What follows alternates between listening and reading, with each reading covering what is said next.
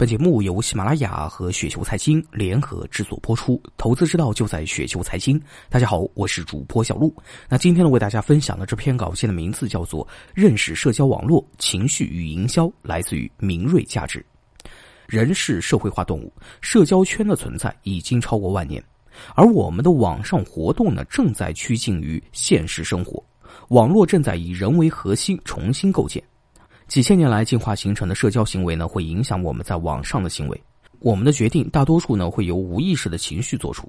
那情绪在社交和商业行为中起到比理性和事实更重要的作用。一些调查研究发现，人们在网上转发和评论最多的，不是能够帮助他人的事实性的信息，而是能够引起情感共鸣的内容，包括惊奇等积极的情绪，以及生气和焦虑等消极情绪。在雪球上，一个最明显的例子就是原味男的热度。所以，如果想使自己的帖子具有更高的人气，最关键的一点呢是一定要有情绪感召力。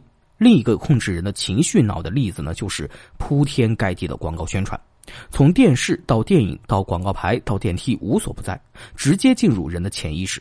哪怕你的理性和直觉是反感它的，但是最终的消费行为却在受着潜移默化的影响。如果跟你关系密切的好友跟你谈过某个品牌呢，那很有可能会对这个情绪脑产生直接的更大的影响，更胜于各种环境广告的效果。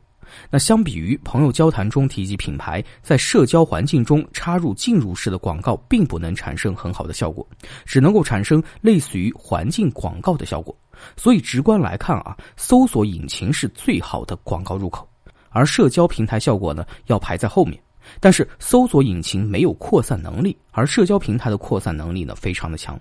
研究表明，大部分的涉及品牌的内容都是在无意中被提及的。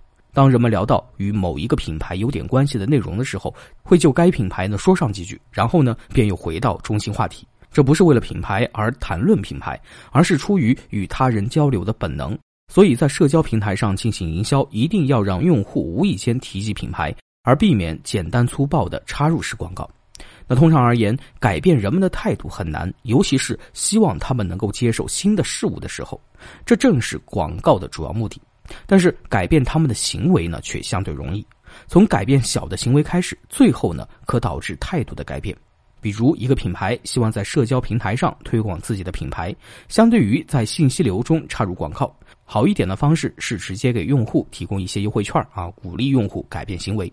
更好一点的方式呢，可能是发放给用户一些带有品牌标识的小礼品，鼓励用户赠送给自己的好友。